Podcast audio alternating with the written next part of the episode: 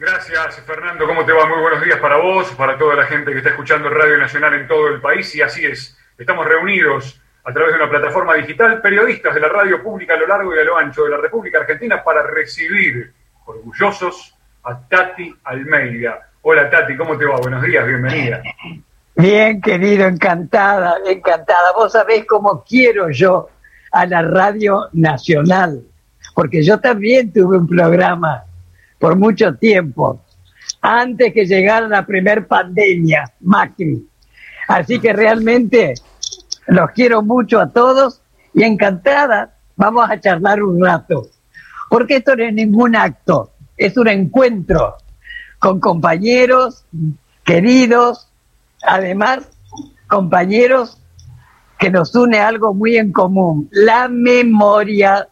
Así que, adelante, Gracias, Tati. Es un placer para nosotros eh, tenerte, eh, eh, tener tu voz y tener tu imagen para quienes estamos reunidos en esta plataforma digital. El primero en abrir esta ronda de preguntas está en el extremo sur de la República Argentina, desde LRA 10, Radio Nacional Ushuaia e Islas Malvinas. Hola, Ulises Papalardo, buenos días. El aire es tuyo, adelante.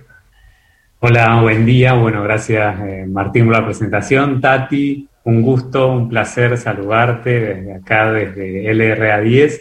Bueno, como decía Martín, desde Ushuaia e Islas del Atlántico Sur también. Así que bueno, vos lo decías, eh, Tati, el tema de la memoria. Y bueno, yo quería arrancar esta, esta entrevista, preguntarte cómo eh, han adaptado eh, todas estas acciones para mantener viva la memoria, sobre todo en, en el último año, con la pandemia del COVID, que bueno, no se pudieron hacer las marchas, las concentraciones. Bueno, ¿qué, acciones pudieron implementar para mantener viva la memoria entonces? Bueno, querido, encantada. Además, yo estuve justamente en Ushuaia, hará un año y pico, y en Río Grande, el rector de la Universidad de Tierra del Fuego me dio el título de honoris causa. Así que ya he estado varias veces y soy una enamorada realmente. Bueno, y por supuesto, ¿cómo hicimos a través de los años para mantener la memoria? Lo principal es algo que no siempre yo lo digo y lo repito, que la única lucha que se pierde es la que se abandona. Y nosotras, madres, abuelas, hijos, familia, en fin, y tantísima gente, jamás dejamos de luchar pacíficamente por la memoria, por la verdad, por la justicia, siempre legal, jamás justicia por mano propia. Y este 24 de marzo, como el del año pasado, lamentablemente por razones obvias, no pudimos salir a la calle, gritar, hacer la catarsis porque priorizamos la vida justamente. Por eso la mesa de organismos, que está integrada por 13 organismos de derechos humanos, institucionalmente como trabajamos, y justamente porque priorizamos la vida, lamentablemente no llamamos ni a marchar, ni a concentrarse, pero fue maravilloso el pañuelazo, como el año pasado, no quedó rincón, balcón, arbolito, no quedó nada sin un pañuelo blanco, porque el pañuelo blanco son nuestros hijos, son los 30.000, ahí está la memoria. Y este año se agregó plantar árboles. Yo les quiero contar, hace un tiempito estábamos charlando con un gran militante y expreso político, David Masal. Entonces él me dice, Tati, ¿qué te parece si para este 24 de marzo plantamos 30.000 árboles? Me dice, es cuestión de hablar con los colegios, bueno, proponelo vos a la mesa. Y así fue, lo propuse, y vaya, se echó raíces. Fue una maravilla porque hemos sembrado memoria a lo largo y a lo ancho del país. hemos plantado mucho más de 30.000 árboles, árboles, plantitas, y lo lindo, porque nos mandaban los videos, todos, los nenes, los chicos, plantaban plantitas y lógicamente preguntaban por qué. Ahí está la memoria, ahí está. Se les explicaba por qué. Pero además, cómo han trabajado esa juventud maravillosa que tenemos. Sinceramente, chicos, los veo a ustedes y desde su medio, cómo han trabajado. Y tantos otros. Esa juventud que es la que nos da tranquilidad a las madres y a las abuelas, porque quedamos pocas, chicos. Lamentablemente quedamos muy pocas, pero estamos tranquilas, porque la posta ya se la estamos pasando. Todos son militantes, no hay que tenerle miedo a la palabra militancia. Militancia es compromiso, compañerismo, ocuparse del otro, como lo hacían nuestros hijos. Justamente nunca falta un trasnochado que todavía dice, por algo será que se nos llevaron. y nosotras, con mucho orgullo, decimos, por supuesto que fue por algo. No fue ni por estúpido ni por perejiles. Eran militantes, militantes políticos, más allá de los partidismos. Y esa es la tranquilidad que tenemos con todas, con todos, con todes. Esa posta que de a poquito, ¿eh? Se las vamos pasando. Porque todavía, y a pesar de los bastones, de las sillas de ruedas, las locas seguimos de pie. Y lo vamos a seguir estando, porque no estamos solas. Están ustedes, queridos. Hola Tati, te propongo viajar desde el sur hacia el norte. Te saluda Dani Reynoso desde LRA 22 en San Salvador de Jujuy. Muy buenas tardes y bueno, muchas gracias también por, por, este espacio. Y mi pregunta va orientada a cuáles son tus expectativas como referente eh, que lo sos del Poder Judicial a futuro, ¿no? Ante las causas de derechos humanos, eh, digo, ante tantos cambios de gobierno y ante lo que nos ha tocado vivir.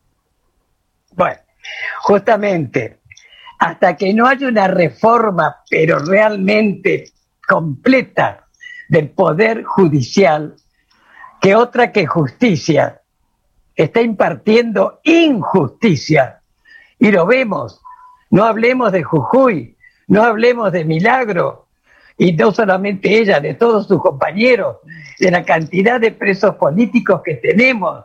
No puede ser con esa Corte Suprema. ¿eh? No puede ser con ese Poder Judicial tantos fiscales y abogados nombrados a dedo por Macri. Pero bueno, es de las cosas que pobre Alberto, nuestro querido presidente, le tiene que resolver y que está tratando de hacerlo. Porque chicos, sabemos cómo recibió la Argentina ¿eh? como tierra arrasada, como bien lo dijo Tristán Bauer, tanto Alberto como Cristina, cómo recibieron la Argentina cuando estábamos más o menos la epidemia esta, Dios mío, tremenda. Así que mi querido, esperamos y tenemos mucha confianza con Martín Soria, porque él lo ha dicho permanentemente cuando era diputado. Así que no solamente se va a ir con las intenciones, sino con los hechos, que son los que estamos esperando que hay que hacerlo. No puede ser. Hay juicios que quedan ahí escondidos. Se están muriendo los represores sin ser juzgados. Y las víctimas, nosotros también nos estamos muriendo sin ver justicia. Así que es urgente, querido, la reforma del Poder Judicial. Tati, buen mediodía. Belén de Grossi te saluda de LRA 14 de Santa Fe. Un placer para mí charlar con vos y con el resto de mis compañeros. Perdón, perdón, ¿de dónde son? ¿Qué costumbre que tienen los jóvenes de hablar a mil por hora? Yo soy un poco gallega, Tati. Como, buena, como buena docente, maestra ciruela, no puedo. Me gusta, me gusta. rétenos, rétenos. De Santa Fe, Tati. Ah, hola, eh, vecina. Claro, claro. Eh, bueno, tengo dos preguntas en realidad. La primera tiene que ver con que la escuchaba más temprano hablar de la justicia y del pedido de justicia y demás, y muchas veces yo digo que nosotros como feministas que levantamos las causas del ni una menos y demás, tenemos mucho que aprender de ustedes y de lo que ha sido su, trayectoria en términos de, de, pedir memoria y verdad y justicia, teniendo en cuenta, por ejemplo, hoy la provincia de Santa Fe nos despertamos con la noticia de un nuevo femicidio en una localidad muy cercana aquí en Recreo, ¿Cómo, cómo ve usted que, dialogan estos dos movimientos, el de los derechos humanos que ustedes han encarnado durante décadas y lo que pasa ahora en las calles cada vez que asesinan a una mujer, por ejemplo? Y la segunda pregunta es una pregunta más de color, pero que me interesa y creo que a todos nos interesa y tiene que ver con si ya se vacunó, si la vacunaron, si, si está más tranquila con este tema, eh, cómo está pasando el COVID. Me imagino que como a muchos de nuestros adultos mayores y demás, eh, es un poco difícil quedarse en casa y demás, pero bueno, estamos todos preocupados y preocupadas por ustedes, que las vacunen y que poder tenerlas con nosotros durante mucho tiempo. Bueno, querida, tomate un vasito de agua ahora, ¿eh? Sí, un mate me voy a tomar. bueno, escúchame, realmente este, es tremendo. ¿Saben qué pasa, chicos? Siempre han ocurrido estos femicidios, siempre, ¿eh? ¿Qué ocurre? Que ahora con los medios, con la televisión, con todo, se sabe más, pero lamentablemente siempre ha ocurrido. Por eso es tan importante, Dios mío, estar atentos y sobre todo escuchar a la futura víctima, porque sabemos que en más de un caso, las que luego son asesinadas han recurrido a la policía a todos lados y dice, ah, como que no le dan mucha importancia. Y justamente es tarea de ustedes, de los medios, pero de los periodistas que informan la verdad, no los periodistas de guerra, por Dios, nada que ver con eso.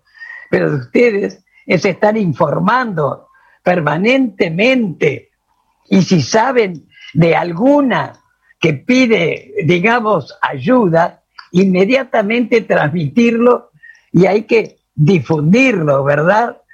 Y con respecto a lo que me decías, sí, de la vacuna, más de una, ya estamos vacunadas, gracias a Dios, pero no tenemos 15 años, ¿eh? Yo soy una de las más pendex y cumplo 91, se imaginan, ¿no? Así que más vale que tenemos que seguir cuidándonos. Ojo, yo me cuido mucho, ¿eh? Tengo cantidad de Zoom.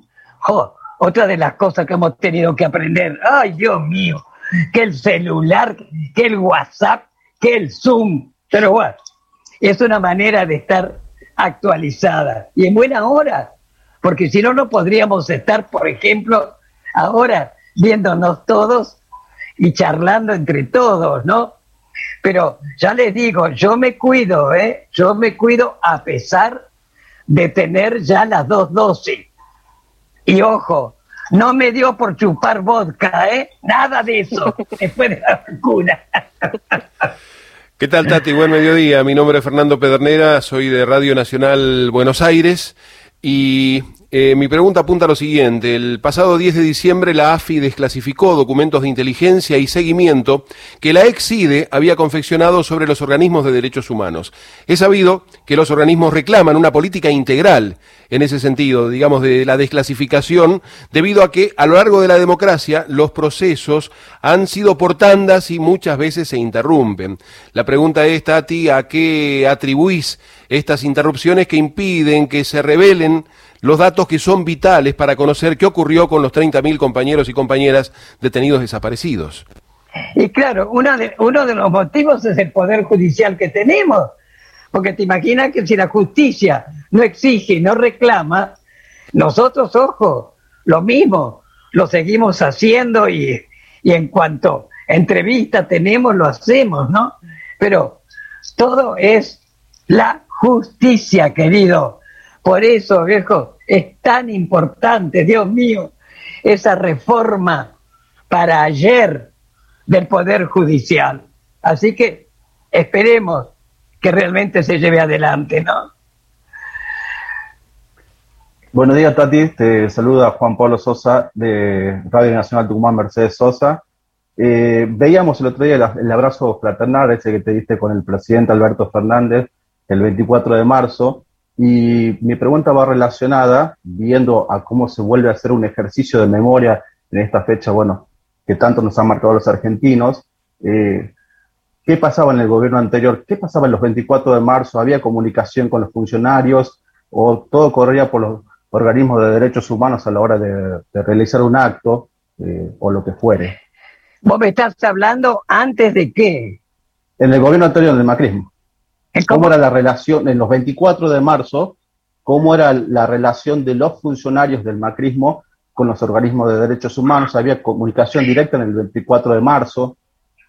Bueno, eh, justamente cuando asumió Macri y compañía, jamás se imaginó la muralla de resistencia que iba a encontrar, porque realmente los juicios no pararon, las marchas, acuérdense chicos, la marcha federal, la del 2 por 1 el pañuelazo, ¿no es cierto? O sea, eh, la comunicación con ellos era nula. Y bueno, acuérdense una de las principales, de los primeros discursos de Macri, ¿qué dijo?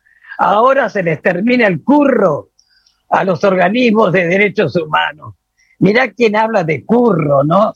Así que ya te digo, relación ninguna, pero eso no impidió que siguiéramos recordando, marchando, haciendo actos de todo el 24 de marzo. Así que, en ese sentido, como te vuelvo a repetir, no se imaginó con la muralla de resistencia que se iba a encontrar. Dejo, Tati. Hola Tati, mi nombre es Roxana Arasi de LR30 Radio Nacional Bariloche, un inmenso placer eh, poder conversar con vos y respetuosamente. Sabrá ya a esta altura que Patricia Bullrich, la referente de la derecha en la Argentina, está aún aquí entre nosotros, viaja en un rato de nuevo hacia Buenos Aires y ayer eh, lo que quedó de manifiesto fueron hechos de violencia extrema, si se quiere también, provocadora, y como es el estilo de ella, pero tuvo algunos dichos como, por ejemplo, que los derechos humanos defienden exclusivamente a sus amigos y amigas, preguntó a cada uno de los participantes, que eran pocos por suerte, a usted lo defienden, a usted lo defienden, y personalmente lo tomé como, como un agravio desmedido y como, de alguna manera, como apología del delito. Y me preocupa esto de no saber a través de los medios quizás cómo hacer para no darle tanto espacio, pero poder garantizar el derecho, la defensa de los derechos humanos. Claro, sí, estoy enterada completamente. Hemos sacado incluso comunicados, todos, repudiando la presencia de esa mujer. Además, el caradurismo, el Congreso que iba, Dios mío. Bueno, sinceramente, chicos, hay que tomarlo como de quién viene. No obstante, no vamos a permitir, porque cada vez que agravia a una madre, a una abuela, está agraviando la memoria de nuestros hijos. Así que permanentemente estamos nosotros este, ahí al pie del cañón, ¿no es cierto?, repudiando todavía lo, aquellos que destilan odio, porque realmente cuando hablan el odio le sale por todas partes. El odio no construye, el odio destruye. Nosotros realmente lo que hacemos es organizar con amor. Nosotros construimos porque siempre es con amor, sin rencor, sin venganza, con memoria, por supuesto, eso sí. Y como yo les decía hace un rato, Permanentemente lo estamos demostrando, pero a su vez están demostrándolo ustedes, los jóvenes, y sobre todo comunicadores. Es una tarea muy seria y un compromiso muy grande los que tienen los comunicadores.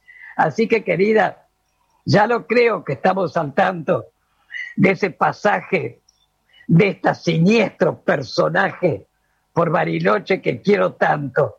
Tengo mucha gente amiga en Bariloche. Y pasado un poco esto, ya me van a tener allá, ¿eh? Va a ser un gusto. Para nosotros, gracias. Buen mediodía, querida señora Tati. Mi nombre es Sergio Martín, desde la provincia de Misiones. Le cuento que todavía tenemos muy fresco acá en el recuerdo de la visita que nos hizo hace algunos años acá a Nacional Iguazú. Y también le cuento que el pasado 24 de marzo se plantó en el predio de la radio uno de los 30.000 árboles de la campaña Sembrar Memoria y otro también en el Salto Dos Hermanas en las cataratas del Iguazú.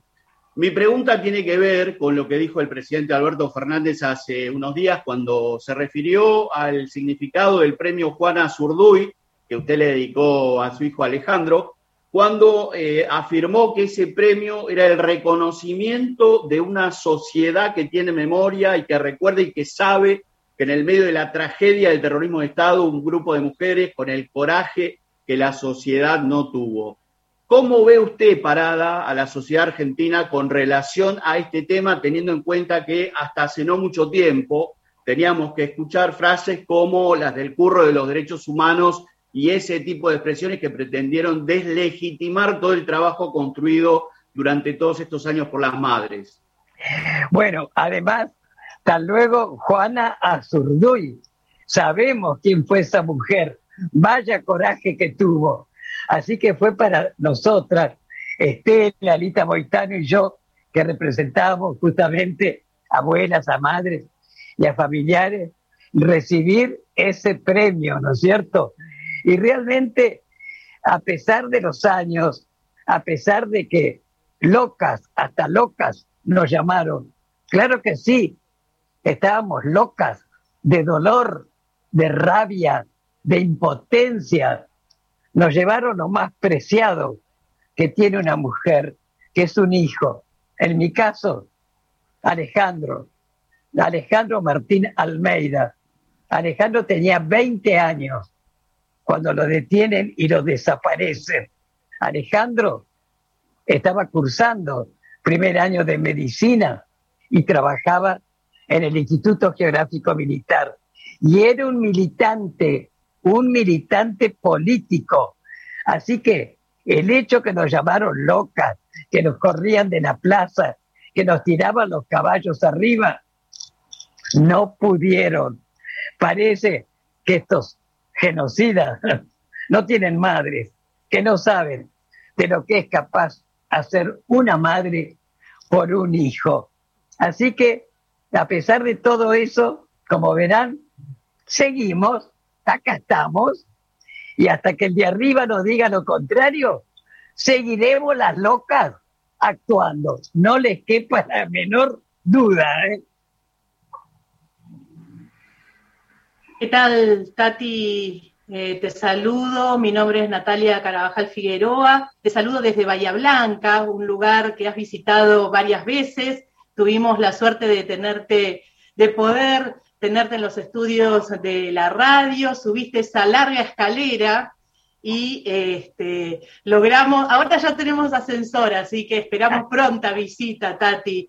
Eh, y en ese día que nos visitaste, estuvimos compartiendo una entrevista allí eh, con, integrantes de la radio, pero también con eh, integrantes de organismos de derechos humanos como son hijos, hijas, también la Red por el Derecho a la Identidad, la Mesa por el Juicio y Castigo, con quienes vos tenés un vínculo muy grande, muy fuerte, siempre estás presente en nuestros actos, en, las, en, todos los eventos a través de un mensaje, de, un pequeño video, de una grabación. Y justamente también te mandan saludos porque se enteraron de esta entrevista y te los hago llegar. Justamente en ese, ese día, Tati, ese día hablábamos de, tu hijo, hablamos de tu historia, vos estabas presente en Bahía Blanca por el inicio, era el 2014, vos estabas presente por el inicio del tercer juicio por delitos de lesa humanidad y justamente eh, hoy estamos en el séptimo juicio, que es el de la AAA, o sea que hemos avanzado un montón, y eso es gracias a los organismos. Parte de ese avance está el tema de las marcaciones, el tema de los reservorios de memoria, y vos planteabas al inicio la memoria, Tati. ¿Cómo ves vos, por ejemplo, acá en Bahía Blanca nosotros tenemos señalizaciones, cartelería en los centros clandestinos como ser la escuelita, el quinto cuerpo de ejército y otros, pero nos están faltando los espacios de memoria, ¿no? Eh, y, en, ese, en ese sentido es mi pregunta, acá estamos, todavía se está a la espera de las firmas, ¿no? las cuestiones administrativas para lograr finalmente ese largo recorrido que se viene haciendo para lograr tener en Bahía Blanca, esta ciudad tan emblemática en cuanto a derechos humanos y a terrorismo de Estado, eh, poder tener el espacio de memoria, un espacio de memoria. Y mi pregunta, nuestra pregunta va en ese tono, ¿cuál es, desde tu mirada y desde la mirada de las madres, cuál es el objetivo y la importancia de que estos espacios, esos lugares, edificios que están vinculados al terrorismo de Estado, sean eh, desafectados de su uso militar, policial u otro, y sean reconvertidos en espacios de memoria. Bueno, yo creo que tienen que recurrir a los responsables de, realmente darles el ok, ¿viste? Porque cada sitio tendrá a alguien, ¿no es cierto?, por el cual siguen ocupando esos, esos lugares. Así que, querida, bueno, lo estarán haciendo desde ya. Sí, sí. Y por supuesto, ya lo saben, si necesitan un apoyo, si necesitan que los acompañemos, lo que sea, sabes que ahí estamos nosotras, siempre firmes, ¿eh? apoyándolos porque justamente todo es memoria, todo es recordar a nuestros hijos, porque si viene un pañuelo blanco, somos las madres, sí, pero ¿por qué somos una madre de Plaza de Mayo? ¿Por qué llevamos un pañuelo blanco en la cabeza? Porque no están ellos. Entonces el pañuelo blanco son los 30 mil. Así que ya te digo, querida, tienen que dirigirse a, a las personas que son las que están ocupando ese lugar y bueno, y no bajar los brazos y contar con nuestra ayuda desde ya, desde ya. Pero además, perdón, perdón, perdón, si son reparticiones militares, bueno, tenemos justamente a nuestro querido compañero como ministro de Defensa, así que yo creo, estoy, ojo, no sé, ¿no? ¿Cómo, cómo viene la mano? No, Tati, mi, consulta era en, en, en, tono, están haciéndose las tratativas, obviamente la burocracia es necesaria porque son temas, obviamente, que necesitan una normativa, etcétera. Mi pregunta iba en cuál, cuál es la importancia ¿no? de esos ah. reservorios de memoria. Claro, y bueno, por eso, porque que se sepa, a lo mejor ahora funciona, vaya a ser lo que está funcionando, pero ¿qué fue antes? No, por Dios, ahí está como vos decís, la memoria, ¿eh? Me parece bárbaro. Bien. Dentro del panorama nacional de noticias estamos compartiendo la entrevista federal con Tati Almeida, una de esas madres coraje de Argentina. Tati la saluda Mar Otman de Gualeguaychú, en Entre Ríos. Te quiero llevar a algo más personal. Si hoy Alejandro, de quien hablaste hace un ratito, tu hijo, te preguntaría, mamá, sos feliz, ¿cuál sería tu respuesta? Mamá, ¿qué? Sos feliz. Si él te pregunta eso, ¿cuál es tu respuesta? Bueno, primero, ustedes saben, conocen mi historia personal, ¿no? Que es tan importante que se conozcan las historias personales de las madres, porque atrás de cada madre hay una historia de vida. Eh, justamente yo provengo de una familia, todos militares, todos, todos, oficiales de ejército, de aeronáutica, todos. O sea, anti-anti y gorilas, ni les cuento. Yo era una gorila que me salían los pelos por todos lados. Ya me afeité, ¿eh? ojo. Bueno, y Alejandro, Alejandro, mi amor, que para él vivía conmigo, que él no me contaba nada de su militancia, él me, me, cuidaba, me resguardaba. tantas veces, yo siempre lo cuento, me abrazaba y me decía, esta gorilita de mierda, sin embargo la quiero. Y yo, ah, no entendía nada. Cuando se lo llevaron Alejandro, yo tenía 45 años. O sea, viví 45 años en una burbuja, pero aterricé. ¿Y qué, de qué manera? ¿De qué manera? Por eso, Alejandro, que lo veo, ¿eh? cada vez que, que me dan una distinción, un honor de causa, una charla, yo lo veo muerto de risa, que me dice, mire la gorilita de mierda, ¿en qué se convirtió? Pero lógicamente, decir que soy feliz, no. No puedo ser feliz cuando me falta Alejandro, que cada vez, chicos, yo lo extraño más, cada vez lo extrañamos más, porque sus otros dos hermanos, Jorge y Fabiana, es lo que dicen siempre. Es como si le hubieran cortado un brazo o una pierna. Pero nunca puedo hablar en pasado. Yo siempre digo, por ejemplo, Alejandro cumplió tantos años, porque siempre está presente Alejandro, pero no está, chicos, no está. Y honestamente lo extraño mucho. Así que feliz no, pero por otro lado, agradezco porque tengo una familia maravillosa. Mis nietos, cuatro, eh, son los hijos de Fabiana. Jorge vive en España. Me ha dado mellizos catalanes que ya tienen 33 años. Y mis nietos acá, como mi hija, como yo nunca jamás les exigí nada, solos ellos siempre conmigo, somos muy pegotes y me miman, me contienen realmente. Y Alejandro se llama, el mayor de los chicos de Fabiana, me ha dado dos bisnietas. Así que Juanita de nueve años y Uma de seis años. O sea, son las cuatro generaciones. Y como gracias a Dios, y espero que no llegue nunca todavía el alemán no me ha visitado, así que las disfruto muchísimo. Así que por ese lado, sí, soy feliz, digamos, porque tengo una familia estupenda. Pero, como me dicen mis nietos, Tati, vos siempre fuiste una abuela presente, por eso. Y además, yo creo que uno lo que siembra, recoge para bien o para mal. Gracias a Dios, yo recojo cosas muy positivas. ¿eh?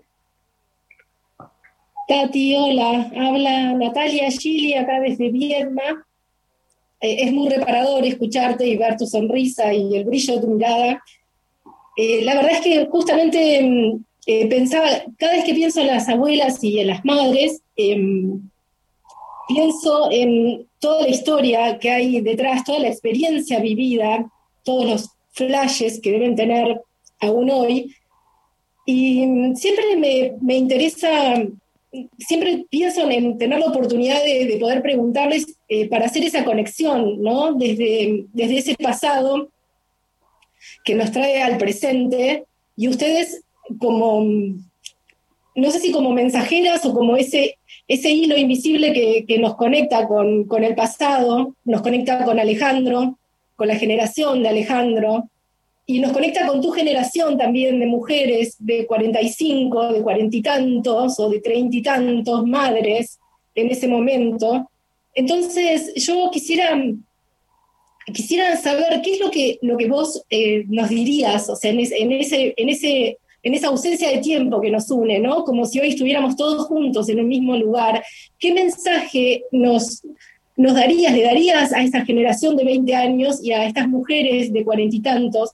¿Por dónde es el camino? ¿Qué quisieras que no olvidemos nunca como, como una señal, como un mensaje para el camino? Bueno, justamente un pueblo que olvida lo que pasó corre peligro que vuelva a ocurrir y con respecto a ustedes jóvenes, yo siempre les digo, sobre todo los momentos que se estamos pasando con esta pandemia, que hay tantas cosas que no se pueden lograr, ¿verdad? Pero yo les digo que tienen que decir los jóvenes, sobre todo los jóvenes, ¿no? Bien fuerte. Si las madres pudieron, ¿por qué no nosotros? Así que ese es el mensaje, querida, que yo siempre les dejo a los jóvenes, que no bajen los brazos, se lo decimos nosotras. Y realmente es eso, eh, eh, no pierdan las esperanzas. Nosotras jamás perdimos la esperanza de saber, digamos, la verdad en el sentido de por qué, cómo, quién dio la orden. Por eso, muertos políticamente nunca les decimos. Están detenidos, desaparecidos. Y tenemos derecho, entre otras cosas, saber la verdad, dónde están los restos. Hasta esa crueldad nos han hecho. Yo ruego no irme sin antes por lo menos tocar los huesos de Alejandro, pero no pierdo las esperanzas. Tenemos ese equipo de antropólogos forenses, una maravilla, que han dado, han restituido los restos a tantos familiares. Así que mi querida, no bajen los brazos, no pierdan las esperanzas. Y vuelvo a repetir, la única lucha que se pierde es la que se abandona. Así que ustedes tienen que decir, toma, que vamos a abandonar la lucha. Nunca, ¿eh? Nunca. Gracias, Tati. Gracias. De nada. Estamos, estamos en la entrevista federal, estamos charlando con Tati Almeida, estamos conectados a través de una plataforma digital y tenemos todavía un ratito para charlar y seguir escuchando estas palabras conmovedoras, estas historias, estas lecciones de vida este, y estos consejos para, para guardar este, muy adentro en la memoria y en el corazón. Tati, te propongo volver a Ushuaia. Ulises está ya en el fin del mundo. Adelante. Dale, vamos. Mientras no me metas en un iceberg, vamos bien. Bueno, eh, vamos, vamos abrigados. Tati, preguntarte eh, ¿qué, ha significado para, para, vos que hablabas eh, antes con, sobre Alejandro con, bueno, desde Gualeguaychú, acerca de, bueno, tu hijo, del, quería preguntarte sobre tu libro, bueno, ¿qué ha significado la publicación de, de ese libro? Y contanos a aquellos que, que, no lo han podido leer, que no han podido acceder, qué ha significado para vos y para la memoria de, de ¿Cómo no? ¿Cómo no? Bueno, eh, Alejandro, ya les conté, vivía conmigo, entonces llegó un 17 de junio del 75 y me dice, mira mamá, yo mañana no voy a trabajar porque tengo un parcial. Espérate, ya vengo. Fue lo último que escuché de Alejandro. Yo al otro día me levanto, veo que no estaba y empiezo a buscar un papelito o algo porque cuando no venía a dormir me decía, no vengo, no encontré nada. Pero en un mueble encontré una agenda de teléfono y en las últimas 24 hojas, 24 poesías. Yo tampoco sabía que Alejandro escribía poesías. No tenía idea. Las leí, vaya si las leí. Y ahí empecé a conocer otras facetas de Alejandro. Y ni les cuento la poesía que me dejó a mí. Es una despedida por si algo le va a pasar. Vaya si le pasó. Así que él sabía que le iban a matar. Ahí lo dice. Y en varias poesías también. Así que ese, esas, poesías que yo las guardé por 30 años, porque me decían, Tati, tenés que publicarla. Digo, no, son de Alejandro. Pero después de tantos años comprendimos las madres que nuestros hijos pertenecen a la historia y hay que compartirlo. Qué mejor en este caso, compartirlo Alejandro a través de su poesía. Así que el editor, Pascual Spinelli, bueno, un militante de aquellos de la misma edad de Alejandro, fue el que me decía, y fue uno de los que me convenció. Y efectivamente, publicamos ese libro, Alejandro, por siempre amor. Es una maravilla, porque además, después de haberlo presentado uh, en España, en Italia, en Italia lo, lo tradujeron. Una vez lo presento acá en la Biblioteca Nacional, entonces yo le invité a Cristina Vanegas para que leyera algunas poesías y leyó tres o cuatro. Fue tal el impacto que una amiga nuestra, bueno, Nora Char, otra periodista, me dice, ¿por qué no hacen algo diferente? Y es lo que hicimos. Yo llamé a 24 personas famosas, pero que me quieren y que los quiero, y pasaron uno por uno. Eso se encargó Pascual. Un año y pico tardó. Todas pasaron por Radio Nacional, cuando era nuestra, en la vez pasada. Y entonces cada uno, yo elegí, cada uno leyó una poesía. Pascual lo filmó y después le puso música. Así que el libro se vende justamente con ese CD es una joya. Y ha recorrido, y la gente no puede creer que Alejandro tenía 20 años y las cosas que escribió.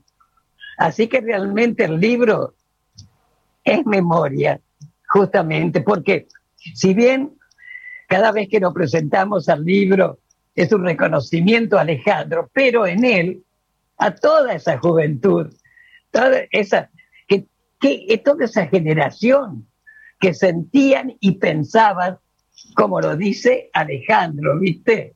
Así que es una maravilla realmente el libro. ¿eh? Tati, estamos hablando del libro, estamos hablando de nuevas generaciones y de la importancia de conservar memoria, eh, de buscar verdad y buscar justicia. Eh, te quiero consultar eh, qué opinión te merece en cuanto al abordaje de esta temática dentro del sistema educativo argentino. Si es que tenés algún tipo de análisis al respecto, si es que haría falta algo más, digamos, en aquellos que están en edad formativa, en las escuelas, en los colegios. Mira, yo te puedo asegurar que la tarea de mis colegas, porque yo también caí en escuela pública, este, también soy docente, que sinceramente Jamás me imaginé, después de tantos años, que iba a seguir haciendo docencia, docencia por la vida, con un pañuelo blanco en la cabeza. Pero la tarea de mis colegas es fantástica. Miren chicos, ahora no por la pandemia, pero yo viajo mucho al interior, a todos los colegios, es fantástico cómo me espera hasta pibes de tercer y cuarto grado cómo han investigado. Hay que ver las preguntas y todo. Así que la tarea del docente es importantísimo desde ya, porque justamente les van formando, les van contando y esos chicos ya están tomando la memoria, tomando lo que pasó, ¿no es cierto? Así que yo considero que, es excelente.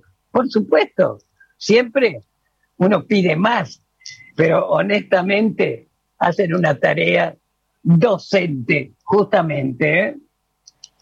Gracias. Tati, em, todavía tenemos algunos minutos. Hay chicos que quieren preguntar. Yo te quiero decir algo, porque te conozco hace muchos años, pero pocas veces tuvimos la oportunidad de charlar de esta manera. Es muy difícil decirle a una madre que ha perdido un hijo cualquier cosa, pero te estamos escuchando hace ya 50 minutos y además te escuché muy detalladamente el 24 de marzo cuando le diste un reportaje a Radio Nacional y volviste a contar esto que seguramente contaste muchas veces, que tiene que ver con la historia de Alejandro, los minutos previos a su partida, eh, esa despedida, esa carta, esa, esa libreta, esas poesías. Y nosotros tenemos que agradecerle a Alejandro, porque si Alejandro hoy estuviese acá, vos no habrías despertado de esa burbuja que decís que viviste tantos años. Y vos no te habrías convertido en la Tati Almeida que le deja este legado enorme, no solamente al pueblo argentino, sino a todos los que te han escuchado alrededor del mundo, porque esto no es Argentina nada más. Tu lucha incansable de tantos años ha recorrido el mundo entero. Entonces, ese agradecimiento nuestro a Alejandro es la memoria de los 30.000 y es Alejandro el que nos permite hoy tener a esta Tati Almeida con sus palabras, con sus recuerdos, con su legado, como lo dije hace un ratito, y con su memoria tan presente, tan lúcida, tan nítida. Vos misma lo dijiste, así que yo también lo puedo decir, dentro de poquitos meses vas a cumplir 91 y has pasado los últimos 40 años de tu vida repartiendo clases de memoria, repartiendo una cátedra de justicia a todos aquellos que te han escuchado. No quería terminar la entrevista sin decírtelo, a pesar de que todavía hay compañeros que quieren preguntar, me lo están diciendo este, a través del grupo de WhatsApp que, que organizamos para entrevistarte. Así que simplemente un gracias enorme y un abrazo enorme como el que te he dado en algún pasillo de la radio ya hace algunos años. Gracias, querido. Pero ¿saben por qué? Porque Alejandro me parió. Alejandro parió a Tati Almeida.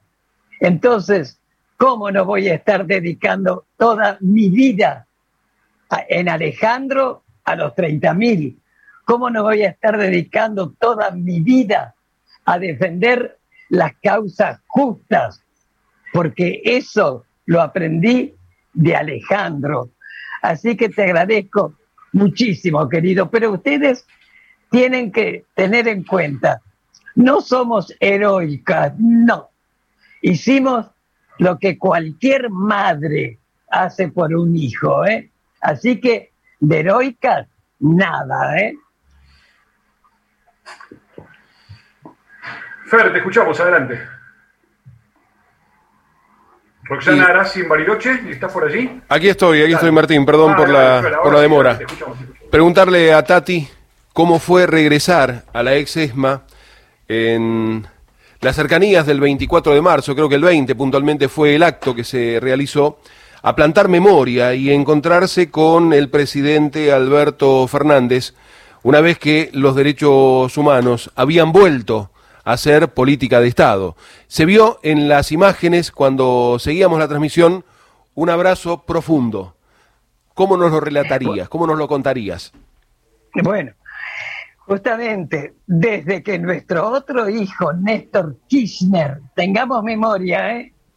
y esto no es partidismo, aunque cada uno tiene su corazoncito, pero tenemos que recordar que fue el primer presidente que tomó a los derechos humanos como política de Estado, no de un gobierno, un Estado presente.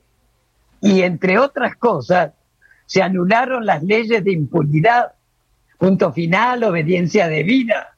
Y así pudimos empezar a juzgar a lo largo y a lo ancho a los genocidas y sus cómplices. La misma política de Estado que continuó Cristina por 12 años y ahora nuestro querido presidente Alberto Fernández. Efectivamente, en ese acto que se hizo en la casa de hijos, que fue histórico, porque fue la primera vez que reunieron a los sindicalistas ¿eh?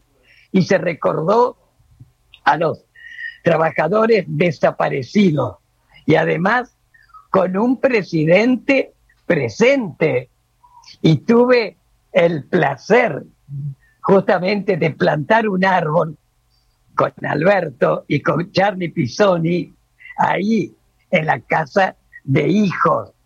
Y fue tal la alegría de verlo, que ahí yo nos olvidamos los barbijos todos y nos dimos un abrazo, pero tan fuerte, porque claro, hacía muchísimo que no, no, no lo veíamos así personalmente, así que fue un placer, sinceramente fue un placer, sí.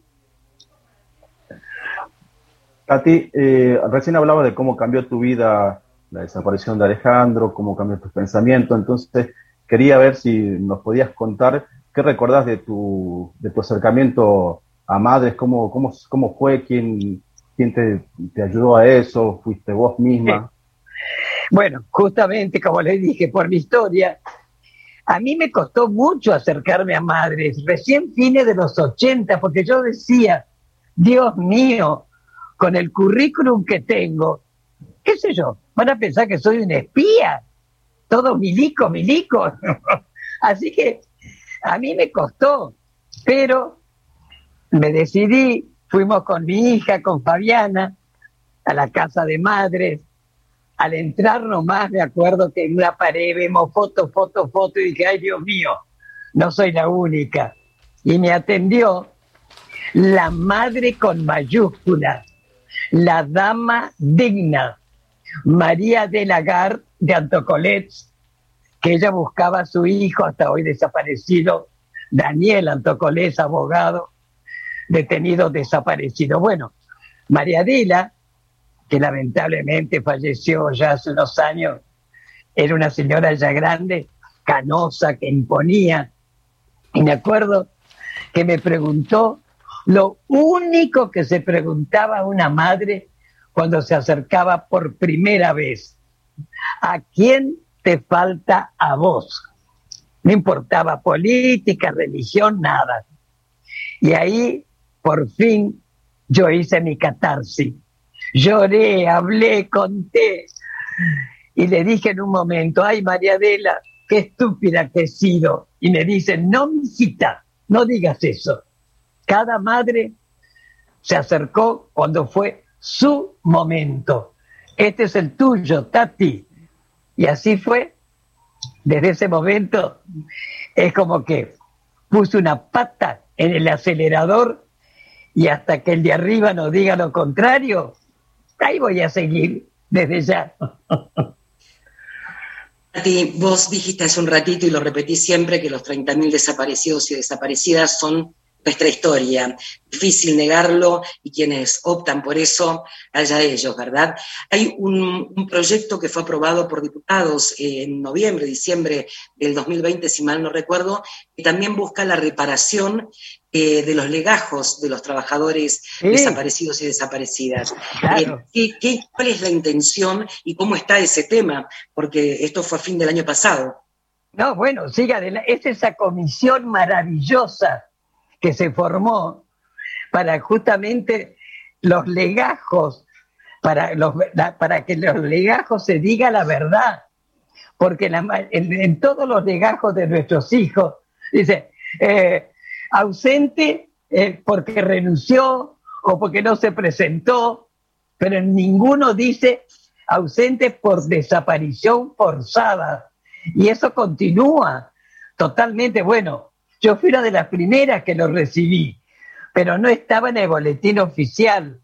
Y justamente para el 17 de junio de este año, Santi Cafiero, bueno, se apuró y realmente lo puso en el boletín oficial, que fue uno de los mejores regalos que me puedan haber hecho, ¿no? Tati, gracias. Estamos ya sobre el final. Tenemos que dejar el aire de Radio Nacional. Las 49 emisoras a lo largo y ancho del país continúan con sus programas y tenemos que despedirte por ahora, un ratito nada más. En cualquier momento te volvemos a tener con nosotros, ¿no? Bueno, yo les doy las gracias a ustedes pero no solamente en nombre mío y de las madres, no, en nombre de los 30.000, porque con este encuentro, con esta charla y con lo que hacen ustedes es realmente la memoria. Así que en nombre de Alejandro y de los 30.000, muchísimas gracias. Y no se olviden el compromiso que tienen con ellos, Así que a todos, a todas, a todes, muchísimas gracias. Y nos seguiremos comunicando, porque yo permanentemente mando los comunicados a, Juan Manuel Padilla y los reparten por todas las radios nacionales. Así que no se van a escapar, ¿eh? Ahí seguiré mandándole. Muchas gracias, chicos, ¿eh? Hasta pronto. Muchísimas gracias. Gracias, gracias Tati Almeida. Gracias a todos los compañeros. Muy emocionados, cerramos esta entrevista federal. Volvemos a Maipú 555 y a la transmisión de cada una de las 49 emisoras de Radio Nacional en todo el país. Gracias.